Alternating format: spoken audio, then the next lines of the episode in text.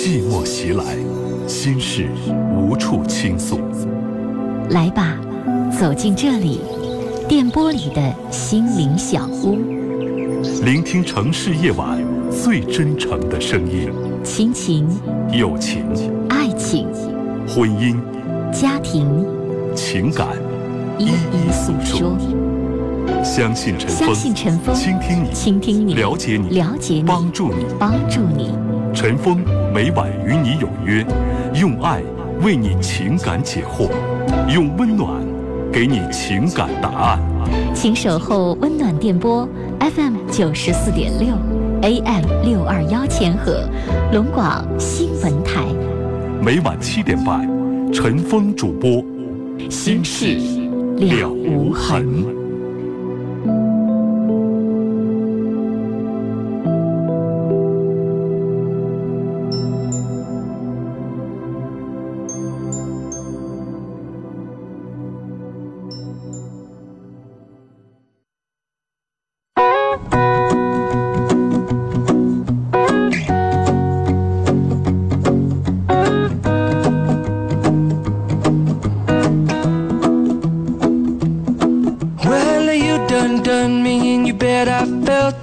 Tried to beat you, but you're so hot that I melted. I fell right through the cracks.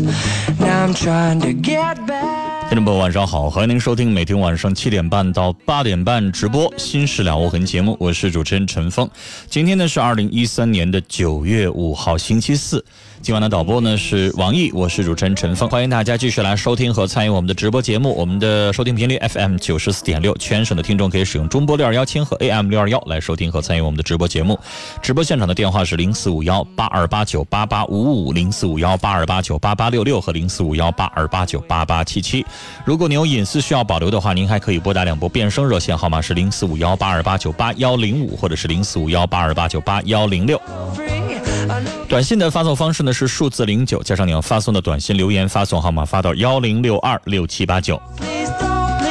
微信的互动方式，大家可以在您的微信的这个找朋友一栏当中直接搜索我们节目的这个官方微信号码幺二五七九五幺六零二幺二五七九五幺六零二。这是我们节目的官方的微信号，呃，搜到这个号加为好友，然后在我们节目直播这个时间发送文字消息，就可以参与到我们节目的直播互动当中来了。大家有婚姻、家庭、情感、生活、心理、工作各个方面的烦心事儿，可以打电话和陈峰一起来聊。今天是九月五号，我们的节目正在直播，欢迎您收听和参与。节目开始的时候，我们先来看一看听众朋友的微信的。提问啊！今天我们的听友微信上的问题，我们选择这样的一位听友。啊，他是这么说的：说这位听友叫 Smile，他说我有一段感情，相亲认识的，我们俩相处了半年，当初见面的时候感觉挺好，越往后相处就是话越少。小姑娘呢性格强势啊，也仔细，就是挺能过日子那种，呃。人家的孩子呢和家人呢对我印象也不错啊，是去年五月份见的面，我们俩分手呢是今年一月份，一开始还挺好，可后来我们俩话越来越少，后来他就提出分手了。时间过去这么长的，有时候脑海里还是会想起他，我怎么才能走出过去的阴影，接受新的感情呢？我们俩这辈子是不是注定没有缘分呢？我也希望他幸福，杨明祝愿他幸福。事儿不大。实际上就是喜欢了一个人啊，俩人已经分了手了。这个小伙子到现在为止没走出来这个阴影，这个问题几乎都是老生常谈了哈。我们节目当中经常有听众朋友在问说，一段感情结束了之后，老想着对方怎么跳出来。大家可以通过微信、通过短信说说你的想法，现言现策。刚刚发微信问问题的这位听友的问题啊，怎么能够早日的快一点从上一段感情当中跳出来呢？短信是数字零九，加上你要发送的短信留言发到幺零六二六七八九，微信搜索幺二五七九五幺六零二。我们来开始接电话，首先要接通的是四号线的一位二十七岁的先生的电话。你好，哎，你好，你好，您说。啊，我现在就是跟跟我对象，我们俩就是异地恋，然后他们家不不同意，然后我家非得催着我接就。嗯，你们俩都都在哪儿？就是你在哪儿，他在哪儿？啊，我在绥化，他在辽宁。有有点远。啊，那你俩怎么认识的呀？就是在网家这块认认识的，上班前认识的。他原来在绥化工作来着。对，他给这医院啊，然后认识的。后来呢？回家了，现在回家了，回家那边上班去了。哦，回家是什么样的工作？也也是医院。就是比绥化的这个地方的医院可能还要好，是吗？对对。要不然他不会走。对。你认为他还会回来吗？不是能回来，你知道吗？然后就他跟他家说，他爸。他们家不同意，不是多远？我问他是，我问你的话是，他能回来吗？那意思就是你认为他还会回来跟你继续生活吗？还是你追着他上辽宁啊？啊，那个，我往我我父母的意思就是，我俩我俩在哪都可以。那你现在有什么有没有正经的工作？呃，我就是给家里干，在家里干活。就是农民吗？还是个体？不是不是，我我家就是也开了个饭饭店，我也家里给他帮忙。那你有没有想过，你要跟他在一起，你就得上辽宁去追着人家去？人家那是正式工作，跟你这个自己做买卖还不一样。自己做买卖，我上辽宁我也能干，但是人家上你这儿来工作就不行了。对。现在只能你追着他去，你行不行啊？我也不不愿意去那儿，那就得了呗。你不愿意去他那儿。他现在明摆着来不了，人家只有说放弃了绥化的医院的工作，上辽宁的医院肯定比这好，人不可能再回来了。那你们俩摆在眼前的情况就是，你也去不了，他也来不了，那你们俩还在这签啥呀？这不浪费时间吗？可是，可是什么？我俩感情在这呢，都处挺长时间了，先生。光感情好就行吗？罗密欧和朱丽叶感情好着呢，感情好到所有人都催人泪下的，这觉得这俩人太好了，太适合了，天造地设的一对儿。那又怎么样呢？因为两个家族，人家故事里边写的是两个家族世仇，最后导致悲剧收场。是两个人特别相爱，感情特别好，就能在一块吗？先生，你又不是小孩你二十七了。你还不明白这个道理吗？俩人是相爱，感情是好，好着呢。但是谁也为对方付出不了，谁也为对方没法割舍现在自己的一切。那光爱有啥用啊？他现在是爱当不了饭吃，爱也没有办法去光用嘴说。你让人家把医院的工作扔了，你高什么给人家换一个新工作呀？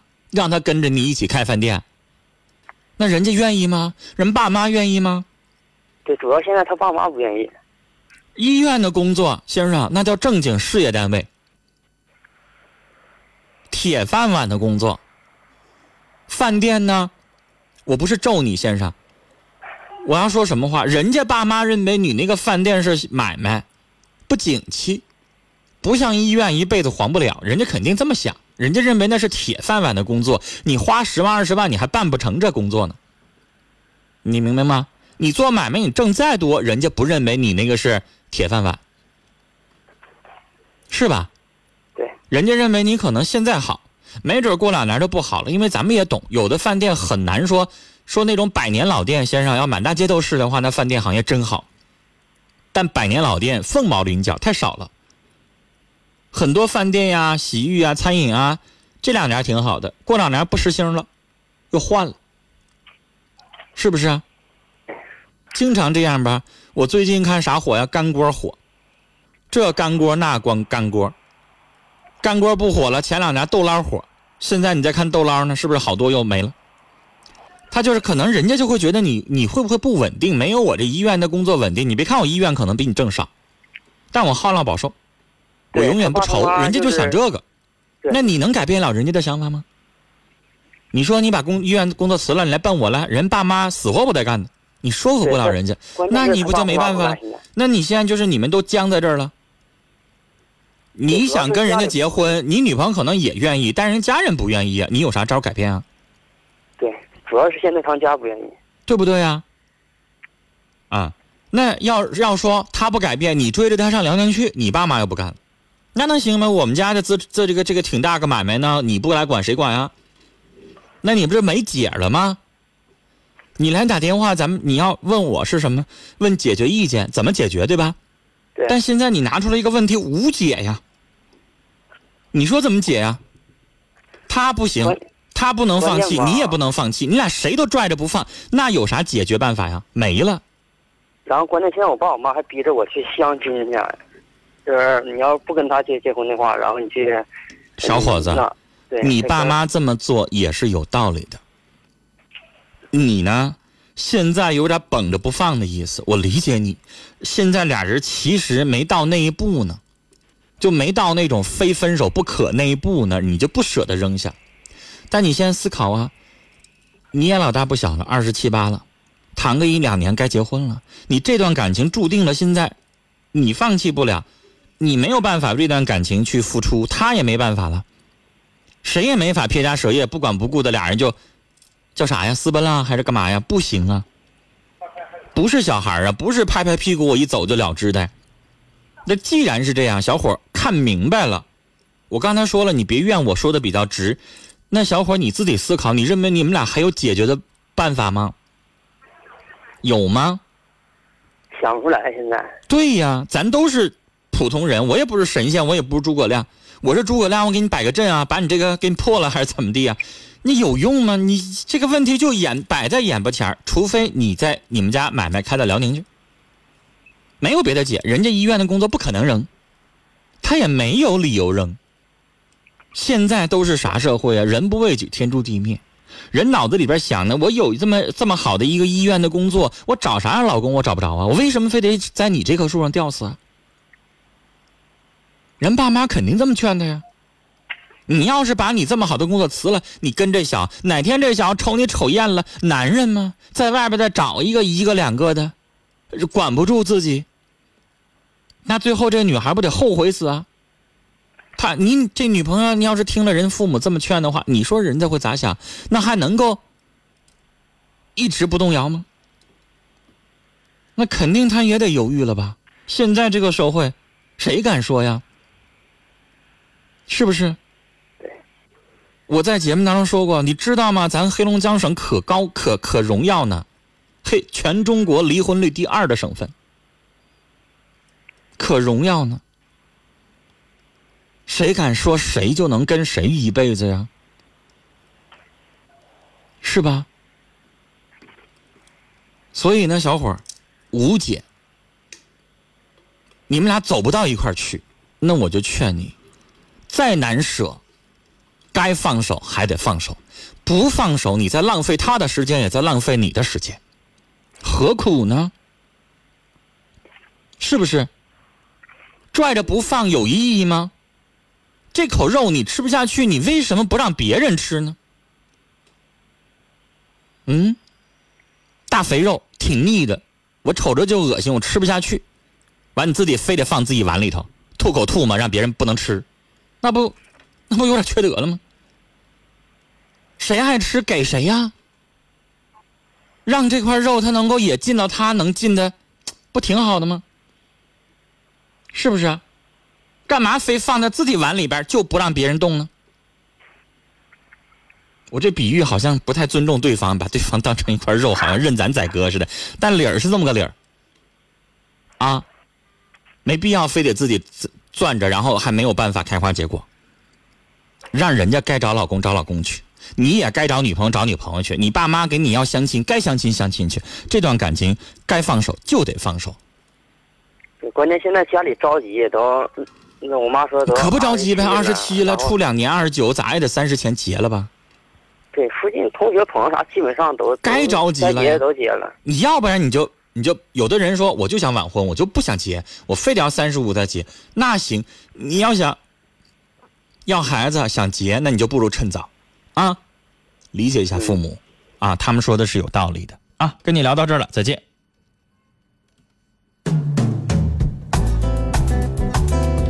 好了，听众朋友，这里是正在直播的《心事了无痕》节目，每天晚上七点半到八点半播出。我是主持人陈峰，导播呢是王毅。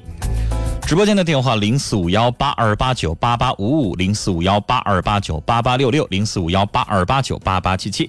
短信的发送方式是数字零九加上你要发送的短信留言发到幺零六二六七八九。微信搜索幺二五七九五幺六零二幺二五七九五幺六零二，加上你要发送的短信留言啊，直接或者是微信的这个文字消息直接发送给我们。我们先来看一看听友的微信。五四七六的佳木斯的听众说：“陈峰哥终于回来了哈，嗯，他说最近几天少了一点点熟悉的声音啊，听到熟悉的声音回来再安静聆听，谢谢您，衷心的感谢您的支持。我们再来看其他的听友的微信，田野里的铁公鸡说：对他的人负责也是对自己的负责，人必须要面对现实，免得以后喝苦水，不行放手吧。”子墨在听友群里说：“冷静对待两个人的感情，让女孩放弃工作不可取。先生，你要知道，鱼和熊掌不能兼得，干嘛不牺牲一下你自己呢？”这位听友叫 Out of Reach 说：“我跟你说啊，如果俩人都乐意，谁拆都拆不散。但关键现在俩人谁都不乐意放弃自己，为对方牺牲。”呃，听友月说。我建议你上女方那边去寻求发展比较好。女方是事业单位，她不可能为你放弃工作来你这儿，除非你有人脉能给她调更好的工作。丫头小白说：“先生，人往高处走，你女朋友工作稳定，如果都不放弃自己的事业工作去对方的城市，那就彼此放手，别耽误彼此的幸福。异地恋就得有一方付出，都不付出，那还是分开吧。”左手会跳舞说：“现实的社会，现实的处理各种感情，走不到一起就不要浪费时间，找个认可你的女人吧。”雨后阳光说：“告诉刚才那个小伙，早点放手，对彼此都有好处。”潘龙在评价我们今天节目一开始的时候，那位听友问的问题说：“如何忘记？”他说：“忘记是不可能的，记在心里吧。真正爱一个人，若不能在一起，就要让他幸福。”习惯有你说，爱仅仅是情感的融合，但是在一起就需要有付出、有割舍，更需要放弃一些自己固有的东西。如果无法做到，那么很难走到一起。在一起是爱的升华，比爱本身更难呐。子轩闹闹说，不被父母祝福的婚姻都不会幸福，门当户对也是现实的社会，清醒点吧，哥们儿。这位听友叫心情说，咋这么自私呢？医院的工作多好啊，他可能放弃吗？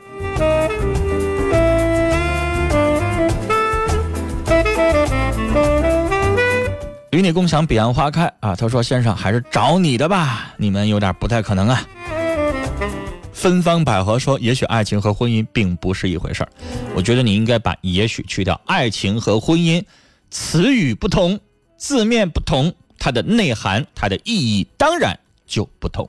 不是也许不是一回事儿，是就不是一回事儿。我们继续来接听天龙婆的电话，是二十四岁的女士，你好。你好，你好，是我呀，是你，你说。哎，这就是我现在有点紧张，我都不知道怎么说了。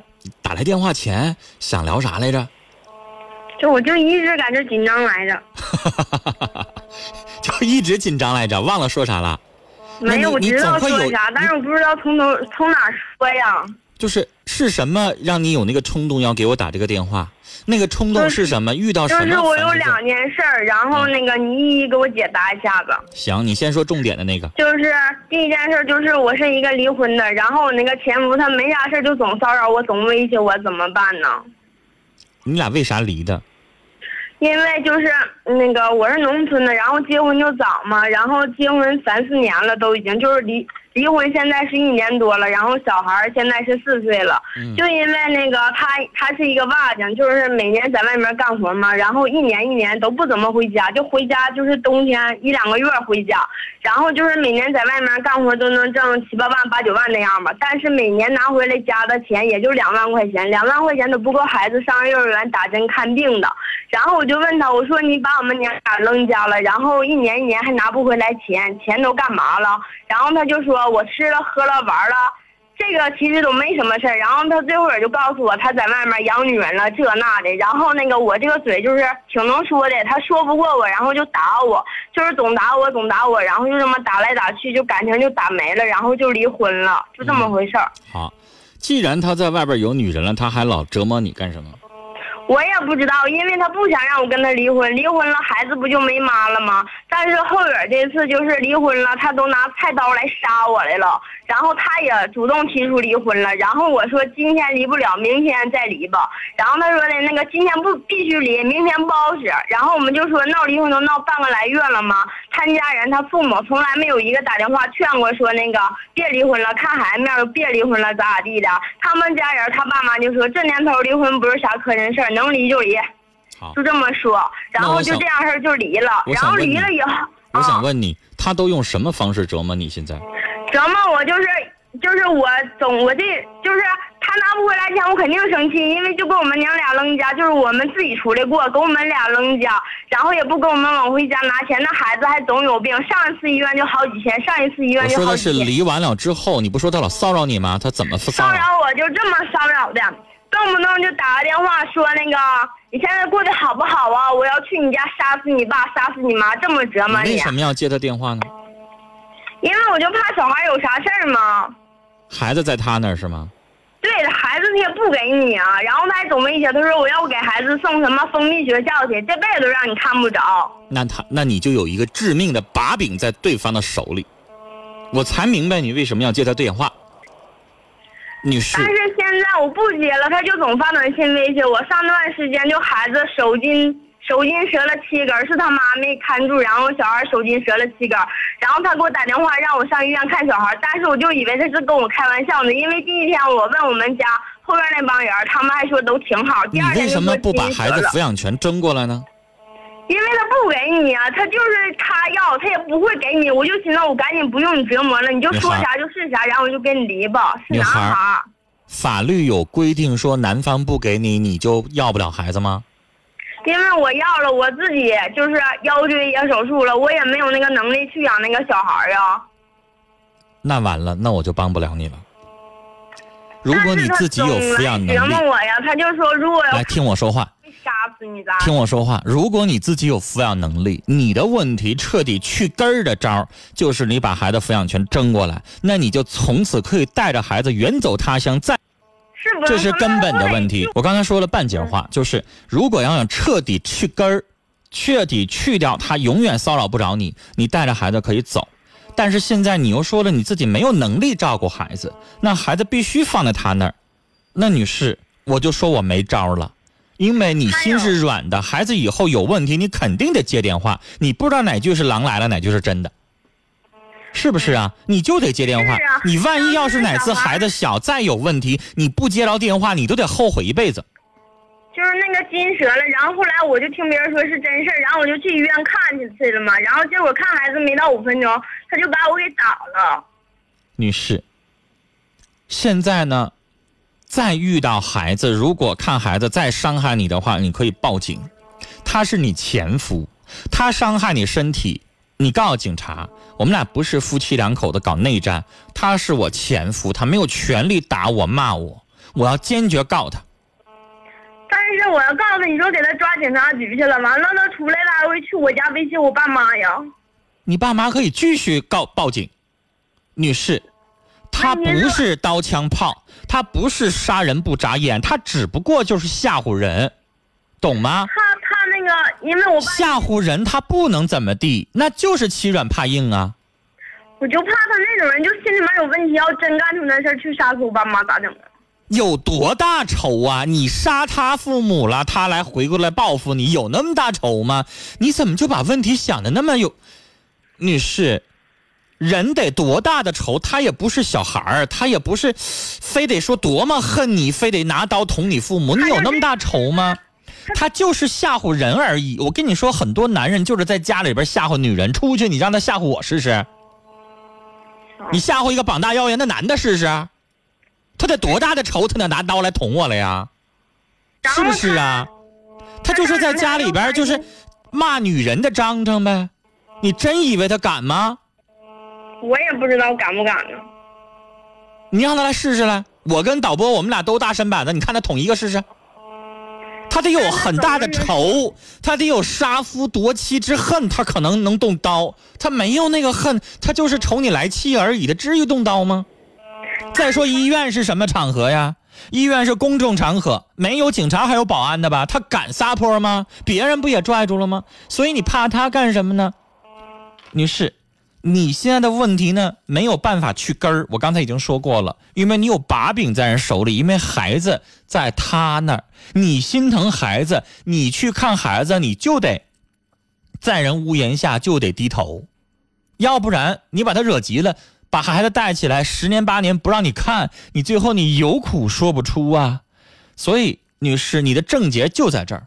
我希望你最后给你一个彻底解决问题的方式，只有一条，就是好好努力把身体养好，好好努力挣钱，能够独立生活，然后请律师打官司，把孩子抚养权争过来，这样能够彻底解决你受他气的这个问题。然后你把孩子抚养权争回来之后，手机换号搬家，让他永远找不着你，他就拉倒了。要不然，你就永远有点寄人篱下的感觉，永远要接人电话受这个气，别人还帮不上你，女士，咋整啊？要想争气，得靠自己。好了，跟你聊到这儿，有一些问题我们要想解决，我们要看到症结所在。这件事情的症结所在就是你现在没有独立生活的能力。女人要靠男人永远靠不住，靠自己才腰杆硬。好了，这里是正在直播的《新事了无痕》节目，欢迎您继续通过电话、短信、微信的方式来参与我们节目的直播，电话是零四五幺八二八九八。八二八九八八五五零四五幺八二八九八八六六零四五幺八二八九八八七七，短信是数字零九加上你要发送的短信留言发到幺零六二六七八九，微信搜索幺二五七九五幺六零二。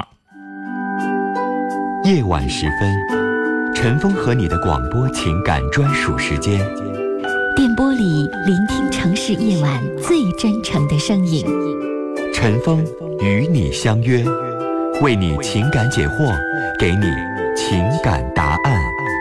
FM 九十四点六，AM 六二幺，每晚十九点半至二十点三十。陈峰主播，心事了无痕。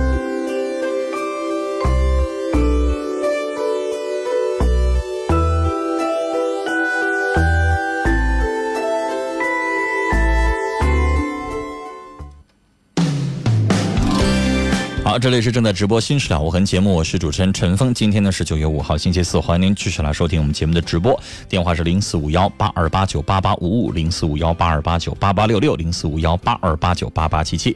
短信是数字零九，加上你要发送的短信留言发到幺零六二六七八九，微信搜索幺二五七九五幺六零二。我们来看听友的短信，大庆听众尾号是三六幺六的听众说，我和男友在大学处一年后，我们就毕业异地工作。两年之后，他却突然对我冷淡。问他原因，他说他想回到父母的身边工作，照顾他们。可离我工作的地方却越来越远。我又问他为什么不让我去你那儿工作？他说去他那儿就委屈我了，因为那里落后。所以他说现在两个人走在一起很难。我不知道现在该怎么办。女孩，我要是你的话，我就上他那个地方去看看，去试试。不去试试，没看到现状，你就会心里边打鼓，你认为对方在撒谎，在找借口，你就会心里边不甘心，就会有犹豫，就会猜疑。那你就真去看看去，是不是像他说的非常的落后，很苦？是不是小县城生活发展空间很少，挣的也少？如果真是属实，说明你男朋友说的都是真话，他在为你考虑。然后你到时候再选择，你愿不愿意生活的那个环境？不愿意，彻底放手，无怨无悔。如果愿意跟他在一起，那也同样无怨无悔。祝福你。无论如何，到现场去看看，验证他的话是真是假，他的话是谎言还是真实的，一看便知。是谎言的话，假如说那城市不错，啊，生活有滋有味的，却。是他移情别恋，不想和你处了。那谎言是真的是假的，一戳就破呀！你得去戳一下，不戳瞎寻思能行吗？是不是？好了，接下来继续来接通电话。二十八岁的女士，你好。陈峰哥，你好。你好，您说。哦，嗯，我说的是我我跟我老公我俩的事情。嗯。嗯，他今年也是二十八岁。嗯。就是，嗯，就是我我发现，就是他跟他前女朋友聊天，完了，就是那个微信的聊天内容，我就是看了，我就有点接受不了。聊什么了？嗯。聊什么了？他他是给对方说的，他说我梦见嗯有一个你的未接来电。然后就很紧张，惊醒了。醒了之后发现是南柯一梦，嗯，是这么说的。完了之后，那个就是还有其他的话，就这这句话对我就是影响特别大。嗯。然后还有一句就是那那个女生问他，你你想结婚吗？实际上我俩就已经领证了，就算结婚了，他们没有。你俩都登记了。嗯。他没告诉对方。他说的是对对方问他你想结婚吗？他说还好吧，就这么说了一句。嗯，那。我想问你一声啊，女女孩，我们导播说您的声音有点小，一会儿离听筒再近一点啊。嗯。这个，我想问你，你们俩在一起相处多久了？嗯，我们是是一一零，啊，一一一年十月份开始相处的。好，两年多了。啊。那他跟他前女友的关系到现在为止，以你对你男朋友的了解，你的判断，他们俩还有没有旧情？这是一。除了旧情之外，你认为他们俩还有没有性关系？这是二。嗯，没有。但是我我觉得是我老公对他应该是就是心里想的是他，因为他之前跟我说过，就说是说我是一个适合结婚的对象。我的想法就是他喜欢的是那个人，但是他觉得我是适合结婚的对象，所以就跟我结婚了。那他俩离婚，他俩分手的分呃原因呢？我不知道，就是是他们处的时候。我我不知道是他们分手有好像我不知道是半年一年之后我们才相处的。那个女人现在有没有男朋友？我我都不太知道。女孩不行，你要知道，你要知己知彼，你才有可能打赢这场战争。你先一问三不知，对方兵力如何？对方实力如何？对方跟你的老公到底怎么回事你现在很多不清楚，那不行啊。你睁眼一摸黑呀？你怎么制定你的战术啊？他们平时没没有什么接触，就这一次，然后被我看见了，就是。但是你的话我非常的认同，就是你老公心里还有他。我也是这么想的，所以。但是你要知道他们俩分手的原因，你才好判断他俩以后还有没有机会旧情复燃。女孩，我也是男人。嗯。你你虽然是女人，咱们俩性别不同。但是我想从我的男性的角度来说，你问我说现在心里边我还有没有上大学的时候那场恋爱的记忆？有。你问我说，如果我要知道了那个那个那个初恋现在的动向，我会不会心里边有悸动？会。嗯。我要做个梦，说我要梦着他给我打个电话，我会不会像你老公一样，好像也挺激动？会。我想告诉你，我也会。为什么人？感情都是脆弱的，你知道吗？尤其男的有的时候比较同情弱者。如果那女的现在过得特别好啊，当某公司总裁了，挣的比我自己多好几十倍，我想告诉你，可能男人有的时候不一定就好意思再去联系人家了。但假如说那女士混得特别不好，男人的同情心就泛滥了，他就老想帮对方，不管是不是因为自己的错分的手，他就老觉得好像对不起人家，是我把人家分开的这个抛弃的，怎么怎么地的，他就老这样。而女人如果稍微一楚楚可怜一点，那完了，男的就容易就沦陷了，你知道吗？所以女女孩，我要让你判断一下，你要知道一下现在这个女的是什么状况，他们俩为什么分的手，你要了解的清清楚楚，然后你再判断我要不要跟你结婚。现在虽然你俩已经登记了，你还没办仪式呢，没有昭告天下呢，是吧？没有摆宴席的中国人始终认为说是好像登记不重要，很多人都认为那个仪式很重要，因为那个仪式才会让亲朋好友知道我结了，是吧？那你要不要搞那个仪式，女孩？你要不要过那关？你应该，我觉得你应该先知己知彼。想不想办婚礼，就心里过不去。来，你先别着急啊。嗯。你听我把话说完，你先别判断说你老公就不行，我不那么认为。首先，第一点，你要明白这场这场战争你已经赢了。你真的已经赢了，你已经登记了，你就是赢了。他没选择那个女人，选择你就是赢了。但你现在要做的是什么呢？对方已经退守一边了，不跟你打了，他已经认输了，已经彻底输了。但你现在要做的什么呢？你要认清一下他咋输的，他为啥输的？跟他分的手。对，我的意思说，你要了解那段历史，然后了解那段历史的目的原因是要更清楚你老公是一个什么样的人，他心里边在怎么想，然后你好决定我以后如何和他相处。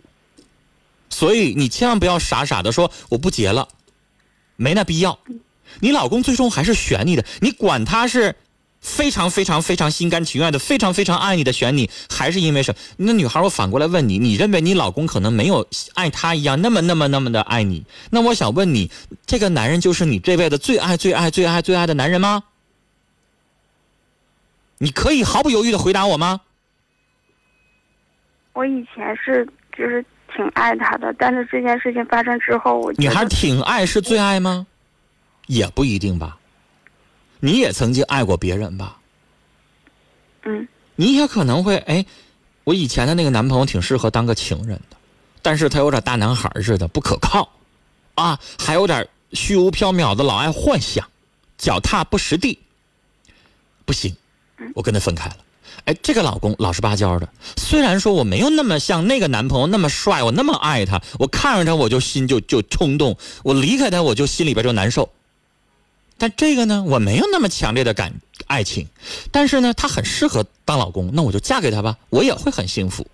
人有的时候也会这么选择呀，是每一个人结婚都一定选的是，哎呀妈，一看了那人我就心砰砰砰砰砰砰跳，一定是那样吗？不一定吧。你心砰砰砰砰跳，一辈子你能遇到几个呀？那你就肯定就是特别特别特别特别爱你这个老公，然后你才跟他结婚的吗？你就肯定这样一点保留都没有吗？也不见得吧。那你就为什么非得要求你老公就一定要毫无保留的非常非常爱你的，然后才怎么怎么样呢？对不对？是不是这样要求对方也有点过呢？他最后选择你了，就行了呗。所以女孩，我要跟你说一个概念，你现在相对来说也不算年轻，二十八了。嗯。你也经历过一些感情了，有过一些人生阅历了。嗯。我想跟你说。人呢？我不希望这个人一辈子从不犯错，那不是一个正常人。你没法嫁英雄，你没法嫁伟人，你也嫁不了豪杰。你嫁的是普通人，普通人，咱自己身上都有一堆臭毛病。我也有我的毛病，我急躁，我脾气不好，我情绪化，我怎么怎么样，我爱幻想。那女孩，你也有你的毛病啊。嗯。女孩子通病啊，事儿多呀，爱猜忌啊，小心眼儿啊，好多好多，谁都有毛病。你男朋友身上他也有毛病，嗯，那他有大错吗？没有啊，他没跟那女的偷情上床啊，没有，他没有背着你跟那女的说“我爱你，宝贝儿”，也没有啊，嗯，他只不过就表达了一下对旧情人的那么一点点的，叫什么呢？叫。叫叫那种懵懂的情愫，就女女孩，我想问你，假如说哪天你接到你的初恋情人或者你上一任男朋友给你发一请帖，我要结婚了，你就不会心一抽？然后哪天几个闺蜜凑一块儿跟那个，哎呀妈呀，他结婚了，那女的有没有好啊？你会不会八卦一下呢？那你你干嘛非得这么去挑你男朋友？我真的觉得他没错，他没什么错，他也不是不爱你，他也不是对你有保留。他只不过这是一个正常人的心路历程，他觉得你很适合做妻子，然后他就选择你了，这有错吗？然后你就傻傻的说你要不跟他结了，你不傻瓜吗？为啥不结呀？结！你老公有这么样一个心路历程，最后选择了你，你就赢了。你还想咋地呀？你还希望他跟个傻小子，从来没谈过恋爱，上来就选择你，抓着你就不放了？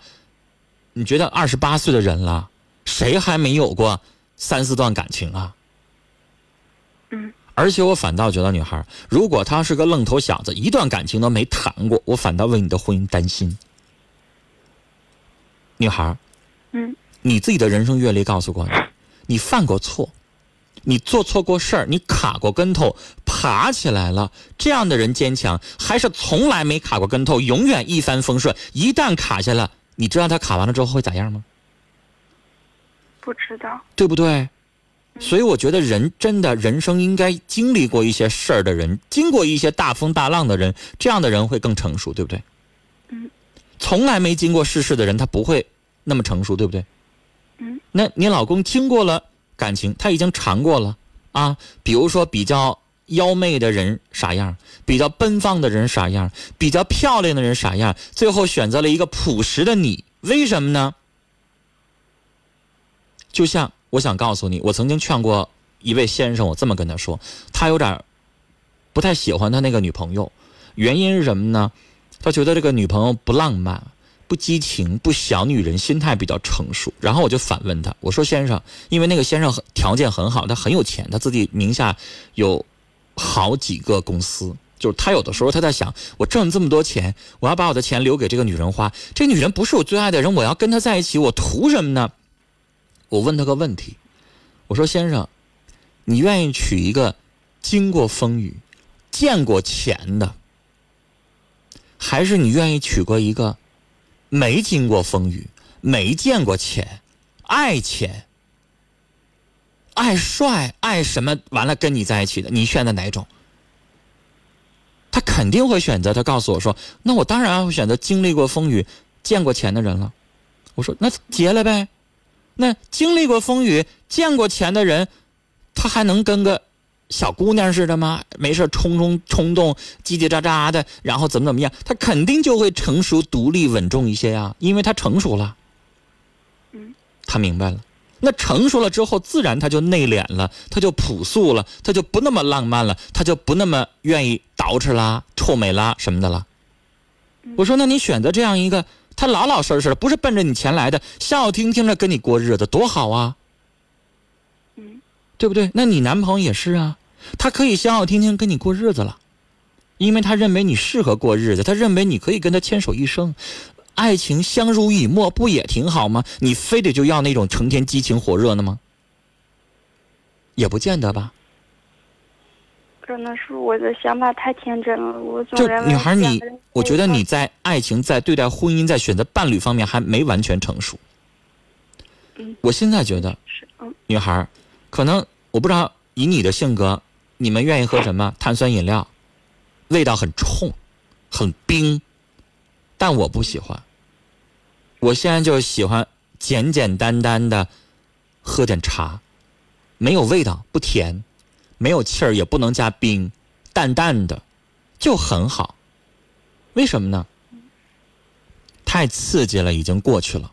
你让我现在，我我我有一天跟我身边的同事在聊天，我跟他说：“哎，我说我怎么听那个 DJ 曲儿，DJ 的那个，哎呀，嘣嘣嘣嘣那种电子音乐，我怎么听着特别闹听呢？”我们同事跟我说：“说哥，你老了。为啥呢？你让我现在没事上迪吧，对不起，我觉得那对我来说是煎熬。”我为什么我喜欢那种静静的茶，就是那种茶茶坊啊、茶楼啊、茶店那样的地方，它很儒雅、很清静。那你老公现在选来选去，最后选择你了。你很普通，你很平静，但你笑笑听听的，非常相敬如宾，非常适合跟他相濡以沫、牵手一生。